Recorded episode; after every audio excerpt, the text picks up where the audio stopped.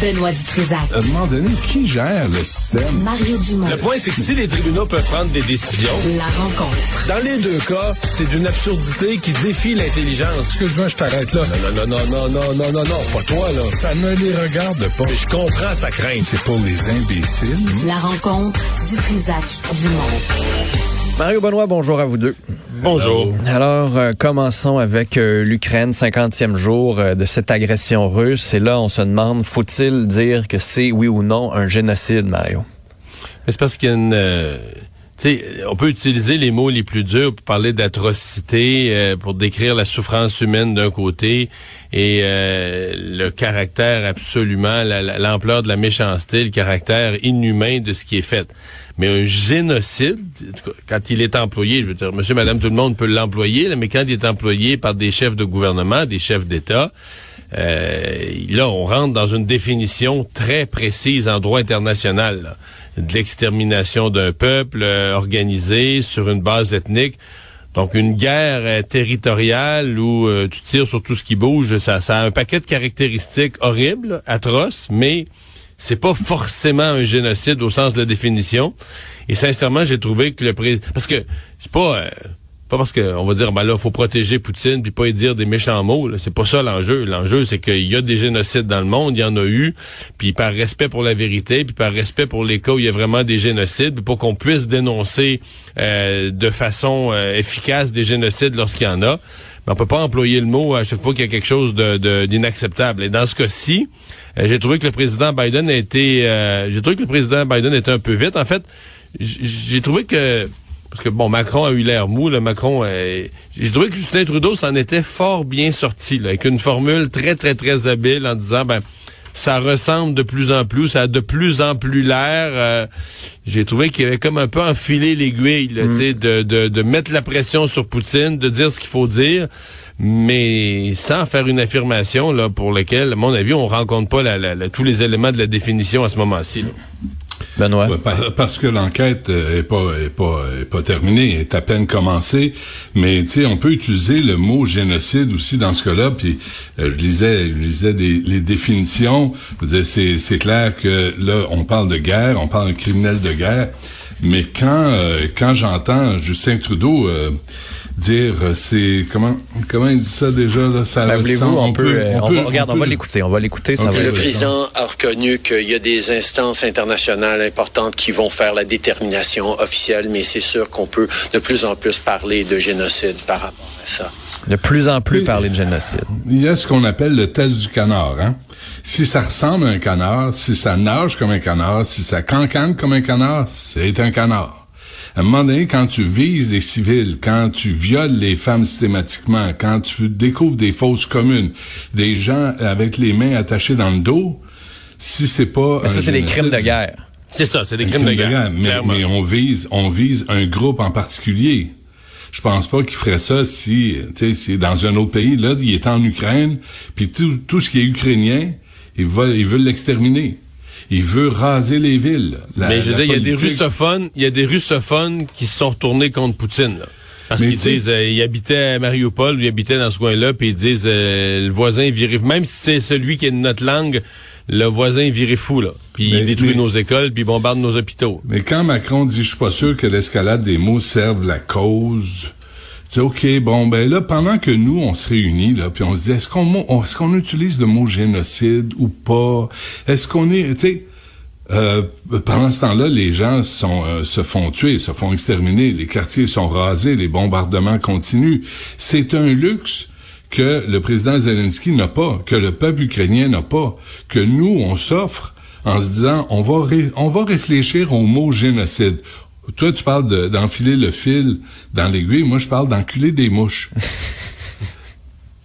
À un moment donné, est-ce qu'on peut s'occuper de ce qui est important? Laissez faire le mot génocide. Il y a une enquête là qui est... De toute façon, Joe Biden l'a traité de criminel de guerre, de boucher, d'assassin. Puis là, la porte-parole de la Maison-Blanche revient toujours en arrière dit Uncle Joe, il sait pas ce qu'il dit. Là. Il est vieux. Ben, il dit ce qu'il veut, mais c'est pas exactement c'est ça, qu'il veut Il dire. n'est pas endossé par la Maison-Blanche, donc on revient là-dessus.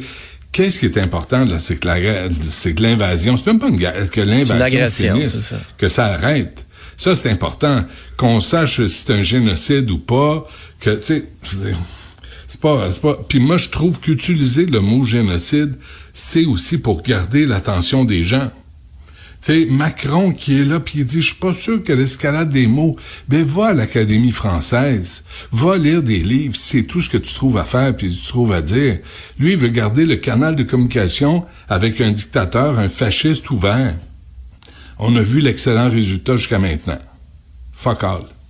Fait que moi, Macron, je le trouve gênant. Trudeau, je le trouve gênant. Parce qu'ils sont toujours, là, ils sont là dans l'espèce de bureaucratie diplomatique de, est-ce qu'on utilise ce mot ou pas? Les gens crèvent, les gens meurent. C'est une invasion. Les, les, les forces sont pas égales. Puis nous, on est là, on est dans les gradins, puis on dit, ouais, est-ce que c'est un, est-ce que c'est un match parfait ou c'est un 100 points ni coup sûr?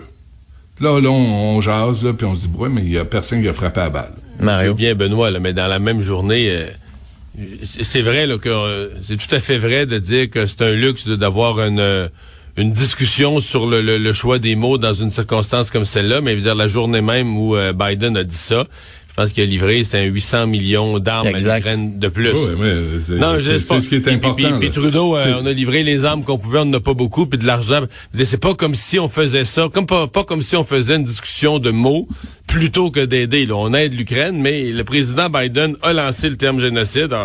ça a lancé Puis il l'a accompagné aussi quand même de mesures, puis d'argent, puis d'armes. Oui, mais je veux dire, il a lancé forcément, il a lancé une discussion dans le monde. Donc Justin Trudeau hier a pas choisi de parler de génocide ou pas ou à moitié. Euh, il a été interrogé là-dessus parce que ah, Justin Trudeau dit on a envoyé des enquêteurs de la GRC pour euh, euh, participer à l'enquête là, puis voir si s'il y a eu génocide ou pas. C'est, oui, au, crime de guerre, c'est une enquête globale, puis il faut qu'elle ait lieu. Ben, c'est ça. C'est parfait, mais, mais ce luxe de, de, de, discuter du thème exact comme tel, vraiment. Bon. Parlons de politique québécoise. Éric Duhem qui va participer normalement aux deux débats des chefs. Et ça, Mario, euh, Manon Massé, elle est contente. Là. Ben, tu contente ou pas? Ça, c'est pas clair. Elle dit qu'elle est contente parce que ça va permettre à Gabriel Nadeau-Dubois d'y euh, fermer le caquet. Mais je veux dire... C'est quand même une drôle de sortie. Elle m'a étonné, Manon Massé. Tu sais, la nouvelle passe, euh, ça cause pas des mois. Surtout que le, le, plus gros des débats, le face-à-face TVA, ça avait déjà été annoncé il y a plusieurs semaines qui, qui était invité, tant qu'il reste en haut de 10% dans les sondages. Donc, euh, c'était comme entendu un peu. Mais là, Manon Massé, hier, sorti sur Twitter, à fond de train, envoie mon cher, puis là, ben, les, puis les vieilles idées. D'ailleurs, ça, ça m'amuse beaucoup parce que que des gens à gauche ne soient pas d'accord avec les idées à droite, je veux dire, c'est dans l'ordre des choses, c'est à la base même de leur pensée politique.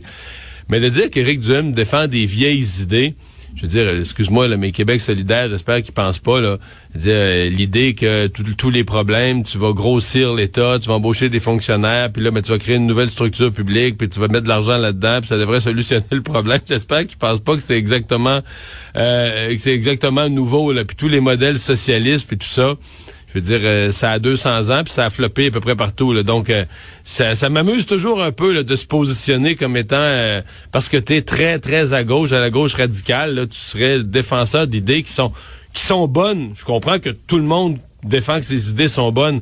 Mais qu'elles sont nouvelles, puis que les idées des autres seraient vieilles, ça, c'est pas mal plus débattable. Benoît?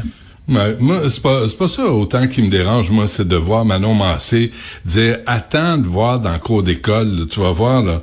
Euh, moi, mon, un peu ça. moi, mon chum, mon chum, il est fort, là. Tu vas voir, il va te sacrer une volée. Tu vas voir comme. C'est un chum. Un chum, c'est un chum. ça, ça c'est un autre débat. mais, mais euh, ça, c'est à Terrebonne, là, présentement, des contrats qu'on accorde encore. Mais de, de, de sortir de dire oh boy attends Gabriel Nadeau Dubois va le mettre à sa attends une minute là. Éric Duhem c'est pas un deux de pique. Puis euh, ça se peut qu'il attende euh, Gabriel Nadeau Dubois avec quelques surprises. C'est quoi cette affaire là moi en même temps ces deux là ça doit tellement faire longtemps qu'ils rêvent de débattre ah l'un contre l'autre. Mais, mais ça veut pas dire que Gabriel Nadeau-Dubois détient toutes les, les clés de, de tous les secrets du débat. Je, attends une minute, là, quand j'entends Jean Charest est un grand politicien, je, Jean Charest est un politicien ordinaire qui a jamais répondu, il a jamais répondu aux, questions, puis s'est jamais fait griller en entrevue. Jean Charest, il fuit les entrevues pour se faire toaster. Tu sais, Mario, tu l'as reçu, puis t'as été poli T'as été poli Il avec a lui. annoncé sa candidature, mais je le reçois encore aujourd'hui. là. Ah, Qu'est-ce non, que je devrais lui mais demander, là? Non, non, c'est pas ça la question. C'est, tu sais, tu l'as fait, tu l'as fait à ta façon. Puis, mais Jean Charest, il y a des endroits où il se ferait bardasser, puis il aime pas ça se faire bardasser. Fait qu'il va pas. Tu sais, tu l'as fait à ta Hmm. Mais- façon, puis c'était mais- parfait. mais- mais- mais- Madame Massé a Mais- dit, Éric Duhem sera au prochain débat. Là. Mauvaise nouvelle pour lui. Il va être avec Ben, Gabriel Nadeau-Dubois. Gabriel est pas là pour tourner autour du pot. Les conservateurs Ben, et leurs ben idées régressives, il les connaît par cœur. J'ai bien hâte de voir le chef conservateur défendre devant les Québécoises, etc., ses idées d'une autre époque. Puis la finir en disant, je souhaite bonne chance à M. Duhem, il va en avoir besoin. Mais c'est vrai que ça Ben, fait sais, d'école, Mais, Benoît. mais puis ça me Ben, surprend, moi, que ça soit ça comme son principal adversaire. Mais- je me mais dis, Québec ça. solidaire va vraiment perdre du temps à débattre contre Éric Duhem. là. Ouais, Est-ce mais que- savent, mais on les est à cinq universités- mois, quatre mois du débat, là. Elle sait pas, là. Mais Est-ce être que ça va si bien dans les universités depuis 2012, depuis les, la grève des étudiants? Est-ce que le financement des universités est- est- est- va si bien? L'état va- des universités, l'état des profs, le statut précaire des, des, euh, des chargés de cours, est-ce que tout ça, Gabriel Nadeau-Dubois, tout réglé ça, lui? Non, mais euh, sérieux? Ce qui, va bien, ce qui va bien, c'est que ça coûte moins cher aux étudiants les plus fortunés. Pour les étudiants pauvres, pour les étudiants pauvres, ça a peut-être même détérioré la situation, mais pour les étudiants, mettons moi là, Gabriel Nadeau-Dubois, ben je tiens, ben regardez, on a, j'ai du temps d'antenne. Moi qui est une personne à haut revenu, je voudrais prendre ce temps d'antenne pour remercier Gabriel Nadeau-Dubois parce que là, moi j'ai deux enfants sur trois. Écoute, j'ai mon gars a fini son dernier examen hier, ma fille finit sa maîtrise, euh, c'est au cours des prochaines semaines, elle va remettre son mémoire. Donc, euh, grâce à Gabriel Nadeau-Dubois, moi c'est incroyable, j'ai économisé des milliers de dollars, Euh, alors que des familles pauvres qui envoient leurs enfants à l'université, ben eux auraient pu avoir un programme bonifié de prêts et bourses, etc. Et puis, euh, ben, Gabriel, les carrés rouges les ont convaincus de renoncer à ça. Parce que c'est ça qui est arrivé. C'est ça la bataille des carrés rouges. C'est une bataille pour maintenir des frais de scolarité avantageux pour les gens à haut revenu. Alors, attendons le débat, là. Euh, Manon Massé, attendons le débat. Puis, euh, puis Gabriel, euh, c'est pas parce qu'il y a un nom d'archange que tout à coup il descend du ciel. On se calme. Mais ça va être, euh, excuse-moi, mais ça va être son premier débat. Moi, si j'ai un conseil, là, ben, je n'ai fait trois, là, Oui. euh, quatre, euh, quatre, je vieillis, je m'en souviens même plus, je n'ai fait quatre. Euh, ton premier, là, euh, tu sais, la, la petite, tu sais, comme à la lutte, là, je t'attends, Maurice, mettre Doug Vachon dans le cours, tu sens pour le sauver. Fais, fais pas trop de ça, ton premier débat. Contente-toi d'être là, de faire les choses avec dignité, de pas manquer Baisse trop de respiration, de pas manquer trop de respiration dans les deux premières minutes. que, restons calmes pour le premier débat, là. Restons modestes, à mon avis. Ouais, pratique ta prise de l'ours, là. puis- Ouais, Euh, c'est ça. Messieurs, je veux juste vous remettre dans l'ambiance de Pâques euh, légèrement pour euh, parler du sujet de Benoît. Rappelons-nous en 2014 ce fameux euh, cocoton. C'était clair que c'était hors de contrôle. C'était clair que c'était pas par les organisateurs que cette foulée-là a, débuté. Euh, ma fille est assez grande, je l'ai laissée partir, mais à un moment donné, j'ai commencé à avoir peur. J'ai commencé à avoir peur parce que je voyais des, des parents heurter des enfants qui tombaient. On n'a plus les mêmes craintes de Pâques. Hein? non, là, on s'occupe du chocolat virus euh, pour, euh, pour Pâques. euh, c'est ce qui s'en vient. Hey, Mais- Juste souvenons-nous là, des photos et des Ah, oui. vidéos de cette mère qui tacle Ah, oui, un ça. enfant parce qu'elle elle, elle voulait son chocolat parce qu'il était 10 000 à Laval au cocoton. C'est une catastrophe.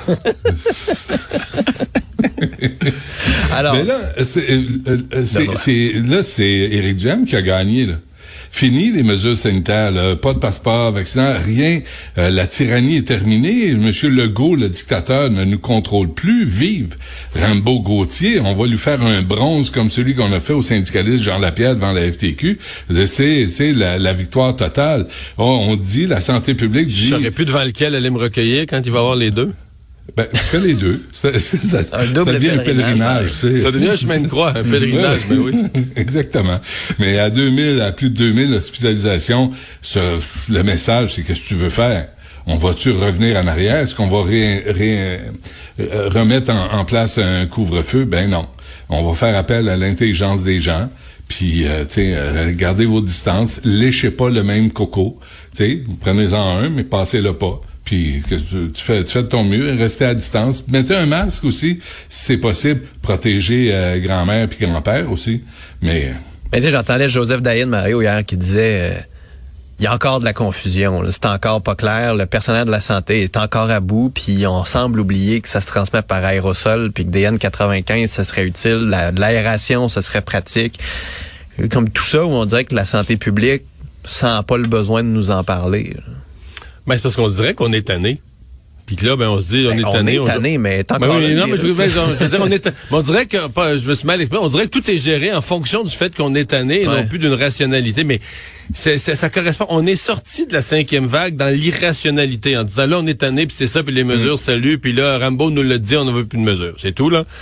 C'est juste que là, il y a des, les conséquences sont là. euh, D'abord, il y a beaucoup de morts, c'est une chose, mais l'autre conséquence, là, trompez-vous pas, le délestage, quand t'as deux, tu vas avoir 2000 quelques cent personnes à l'hôpital dans quelques jours, ben, quoi tu penses qui arrive?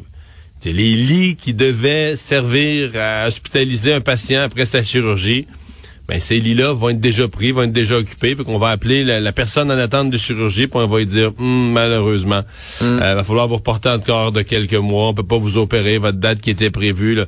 Et ça, euh, il y a déjà 160 000 sur la liste d'attente. On a...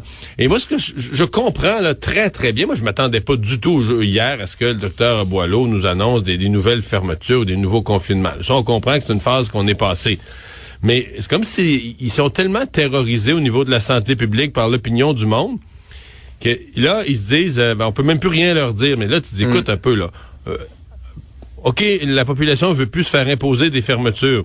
Mais je pense que la population est encore ouverte à des suggestions. À ça, quand on parle de la population, il y a une minorité bruyante, mais la large majorité des gens comprend la COVID.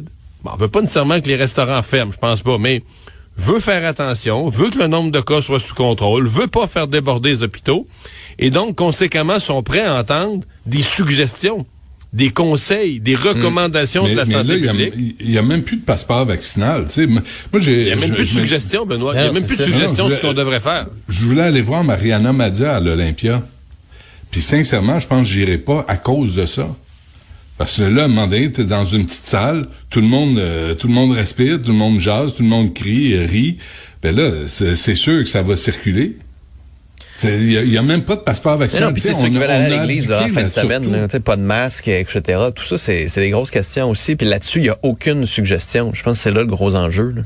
Ouais, c'est comme arrangez-vous avec vos problèmes. Mais c'est vraiment la victoire Mm. de la, la pensée d'Éric Duhem face à la, à la pandémie. Ben, c'est, ben, le- le, le, le gouvernement se retire complètement, puis prenez vos décisions. Ben oui. Mais c'est parce que le gouvernement n'a aucune pression de l'autre bord. Et Moi, là, écoutez, je vais dire que je suis tannant avec ça, ça fait 50 fois que je dis ça, mais c'est un mystère pour moi. Normalement, dans une situation de société là, complexe, tu as, plusieurs, on a cinq partis politiques maintenant au Québec. Ils se distribuent sur, sur le spectre. là.